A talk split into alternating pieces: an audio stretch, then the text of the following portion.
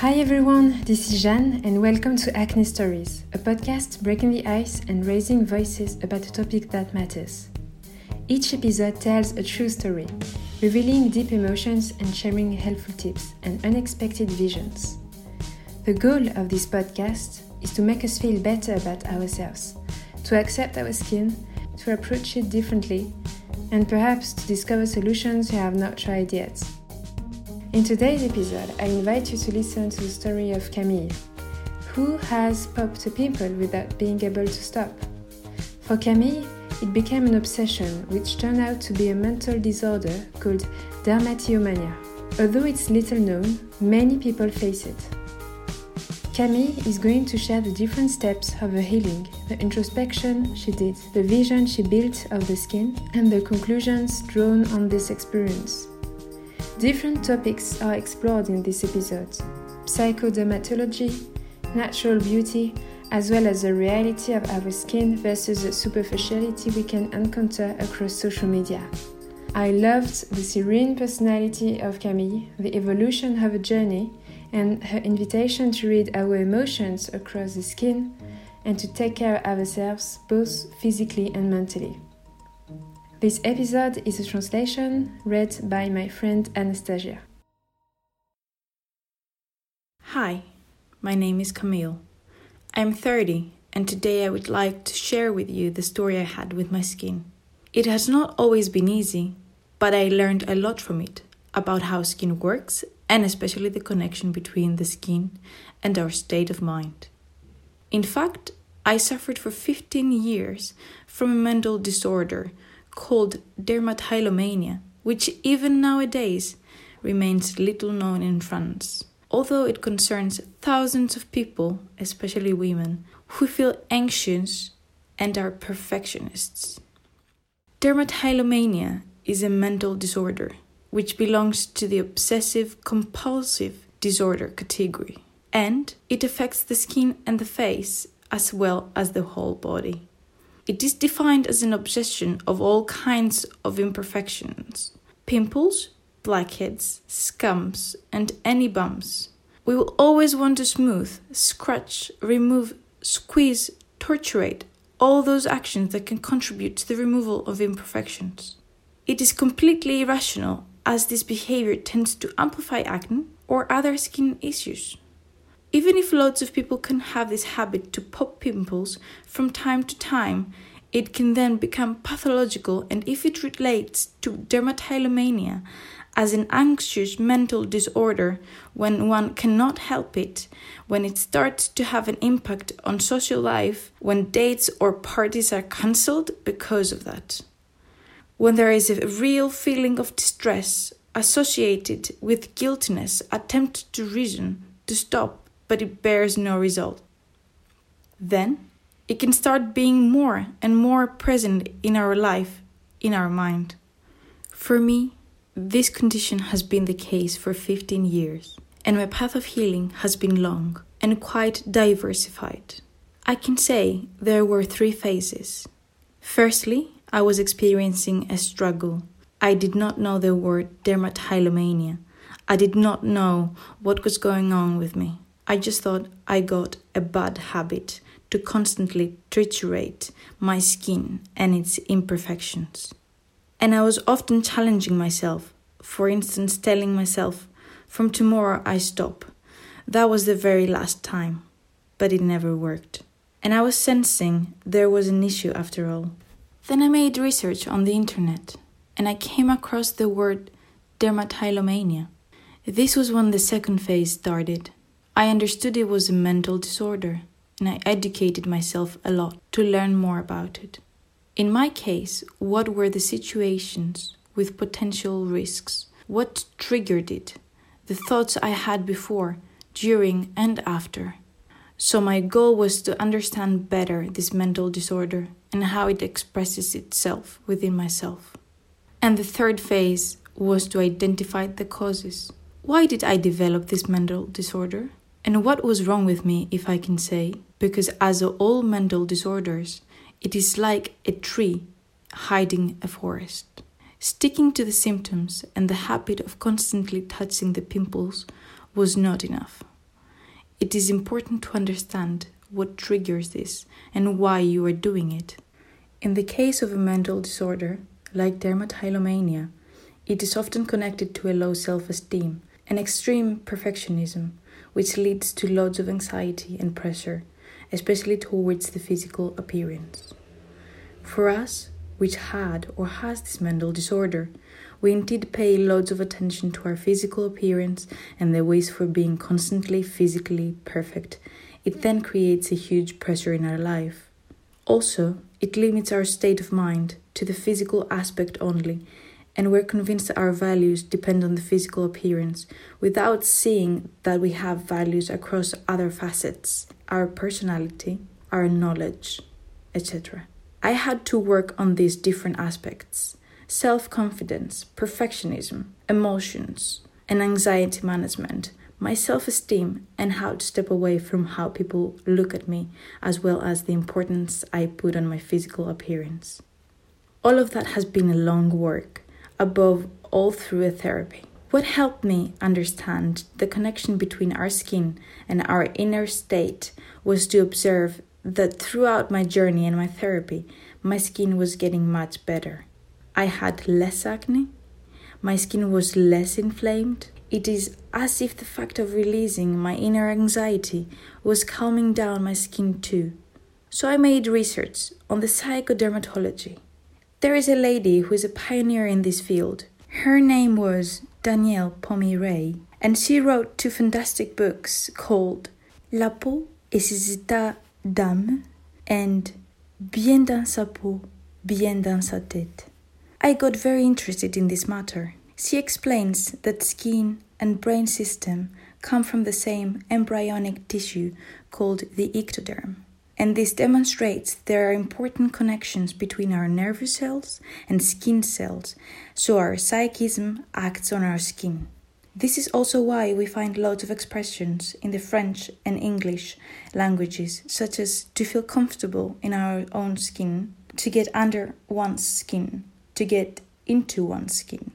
All these expressions completely demonstrate how skin has such an important role in our life, on our way of being. What I find fascinating with the skin is the fact that it is both a barrier and an interface.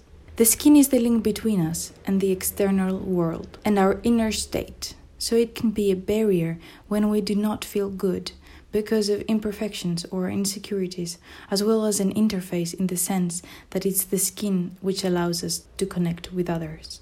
There are two books which I found excellent, highlighting your connection between various health issues and the emotional state. One is called What Your Aches and Pains Are Telling You from Michel Odoul, and the other, the Dictionary of Words and Diseases. In the latter one, in the skin category, it is written On the face, acne is connected to the individuality and harmony experienced in my inner as well as what is happening on the outside. The face is this part of myself which faces others first, enabling me to be accepted or to be rejected. Acne can happen when I'm emotionally and mentally in conflict with my own reality. This conflict is connected to the self expression and to my inner nature. So, the acne is a visible expression of irritation, of bitterness, of rejection, of fear or shame or insecurity with oneself or others. It testifies non acceptance of oneself. Indeed, during my journey, I understood through different readings and meetings and the personal development, which is my therapy, that my relationship with myself was very bad. I had low self esteem. I was constantly criticizing myself, denigrating myself, focusing on my flaws and insecurities without seeing my other good aspects besides that. I was comparing myself to others a lot, and all of that have contributed to the creation of very bad energies within us, and it can be reverberated on our skin. Going through an in depth therapy to free herself of a mental disorder, Camille has started an incredible exploration of the skin and its complexity. Demonstrating of it is strongly connected to our state of mind. Being confronted with ourselves, both mentally and physically, might be the most difficult aspect of acne. This is the reason why Camille will now share the inspiring vision she has been developing. What I found interesting in this podcast was highlighting of the solutions of well-being which can be developed with our own skin. In my case, I had to work hard on loving my skin and living with it in a better way. For this, I experienced some things I'm going to share with you now. Firstly, what helped me was the way I looked at my skin with an honest eye to stop lying to myself by projecting on my skin images of flawless skins, thinking the skin you see right now is not yours. Soon you will have a perfect skin like this, like that. I was constantly repeating to myself this kind of thought. So there was an important distance with my skin, which I did not really consider as mine, and that I could not accept as it was. So, at one point, I told myself, Look at your skin as it is, and try to listen step by step, and to accept it the way it is, instead of constantly want to change it. And maybe by accepting my skin as it is, it will naturally change and good for me. If not, it's okay. In any case, it's your skin, and I won't spend my whole life fighting against myself. For instance, during many years, I could not go out one single day without makeup. My reflection in the mirror without makeup was as if it was not me, and I wanted to hide myself to apply some makeup, like a mask, as fast as possible to give the impression that I exist and that I can be myself. Along the way, I understood that my face without makeup was myself in a natural way, and if I could not accept this vision of myself, I could not accept myself. What helped me was the action of developing more physical contact with my skin, like a smoother touch. I was unaware of this, but I noticed that when I was applying my creams, I was brutal with my skin because the relationship with my skin was bad. I did not like it, so I was almost knocking my skin, pressing on it very strongly, rough and hasty gestures. Little by little, I made the effort to apply creams in full awareness, feeling the touch of my fingers on my skin, having smoother movements, like an auto massage. And this helped me a lot to develop a more serene relationship with my skin and to love it more. Then I gained knowledge about my skin in order to understand better how it worked, what it was exactly, because in the end, it's like a battle against our pimples. We don't like pores. And eventually, we do not know where it comes from and why do we have it. There were several books which helped me a lot, which have been written by dermatologists. Mon ami, la peau. C'est que votre peau, dites-vous, une peau en pleine forme. I love these books as they provided lots of figures and informations. For instance, I did not know the skin was the largest organ of our body. Discovering all of this, how the skin works, what was the role of the pores, why pimples show up, I have developed this way of real fascination for the skin. I was amazed by its operation system every day. Step by step, when my skin developed some crusts, then peeled off and scared during acne, I felt less tempted to ruin all this process. Because my skin invested energy to repair myself, trying to feel something which was open, and if I scratch and tear off all of that, it would ruin everything. It can sound silly, but understanding my skin better enabled me to love it more.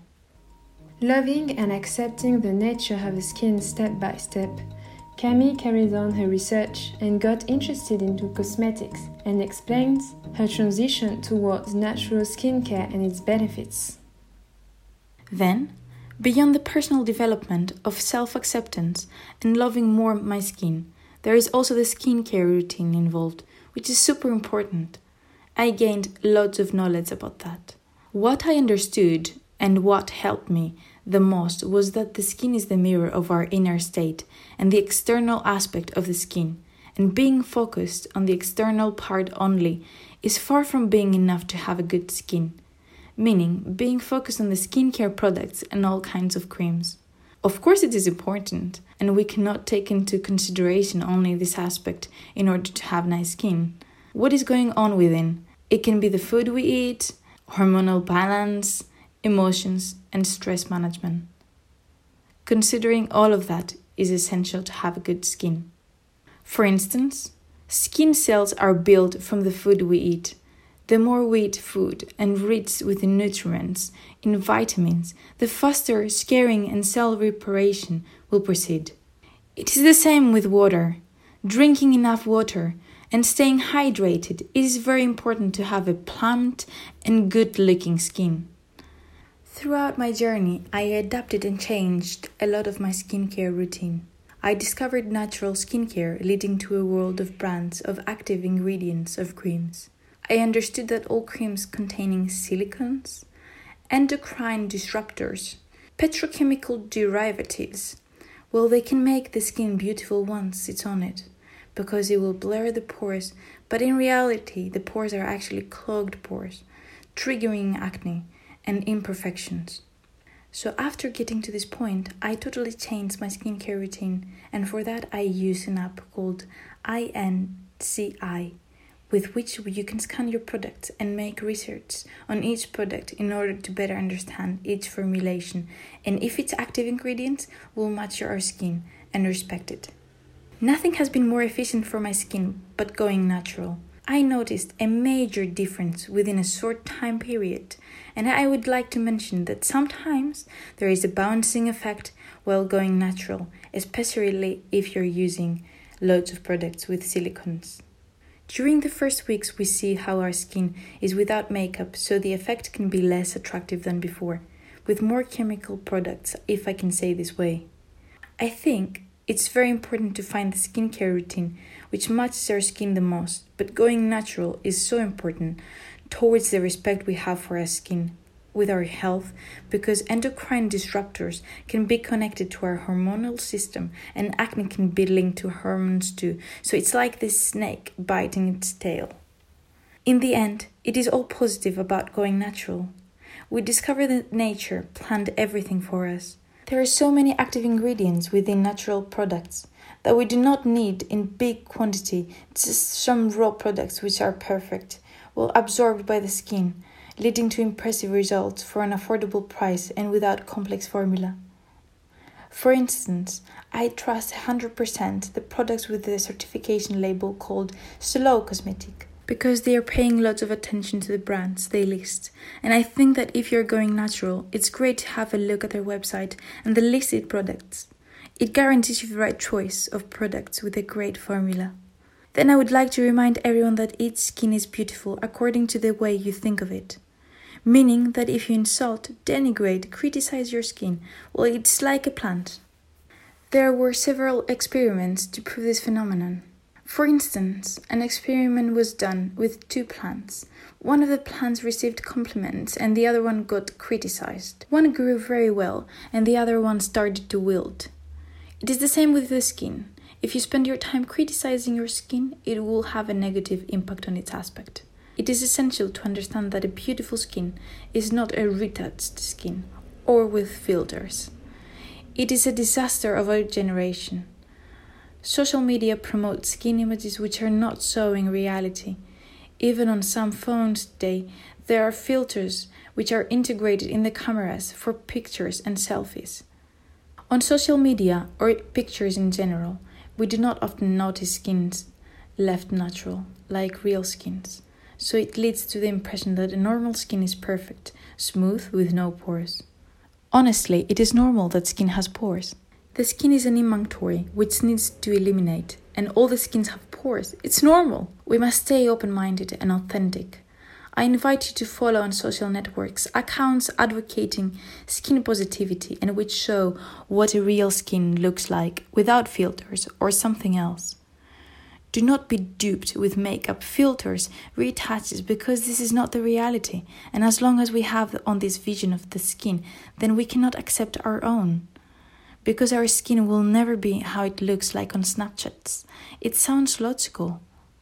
If I had to sum up my advice for self acceptance and self love, which have been the most helpful for me, it would be to accept my skin as it is, to learn to detach myself from pictures coming from social networks which advocate perfect skins but completely unreal, to achieve going out without makeup and to understand it's not because I don't wear makeup that I don't deserve to be looked at or worthy to be myself or to have values Because my value is based on so many aspects my personality, my sense of humor, my knowledge, and my skin is just an envelope.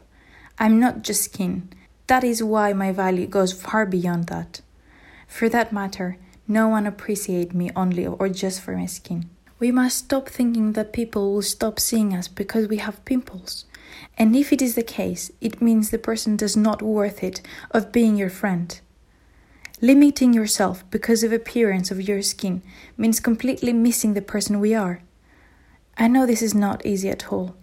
Acne is one of the hardest diseases to deal with as it has a major impact on self-confidence, but it leads to work on which brings so many benefits for the future. Because when you succeed detaching yourself from your image and appearance, everything seems easier and more beautiful. Then, if we need makeup, it's absolutely fine. I do enjoy having a mattified complexion, but it is just that it should not be a mask. We should be comfortable of being seen without makeup, without thinking people will be horrified or think they will not see us again. This was my kind of thought some years ago and we should be able to look at ourselves in the mirror without makeup and feel love, respect, and confidence for ourselves. Now, what I see in my mirror is a body which works, which lives, a skin which repairs itself and eliminates each second, and it sums up the essential. And the last reflection I would like to share is why should we have a perfect skin? Who said that? Are there streets for flawless people only? I do not think so. Perfection does not exist. We're just as perfect with our flaws. We exude beauty when we are in harmony with ourselves, when we know ourselves and act in agreement with ourselves, and above all, when we feel pleasure every day. Having pleasure during the day, for me, it's one of the most important things, even in very small manifestations.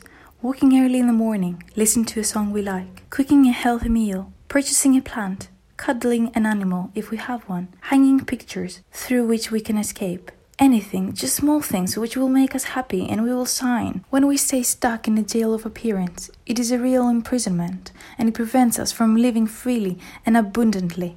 For me, feeling good about ourselves is key for being comfortable in our skin and it relates to many small things of bringing back pleasure every day, being surrounded with right people, having goals and objectives stimulating us every day, and focusing on positive aspects brought by life, without only seeing through the prism of our physical appearance, thinking we should be like this or like that.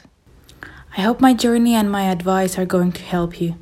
I would like to end this episode by telling all the people dealing with dermatillomania that you are not alone and it's possible to get out of it. For me, the only way is to accept to move forward and to make changes in our life. So take care of yourself and take care of your skin. I hope you enjoyed this episode.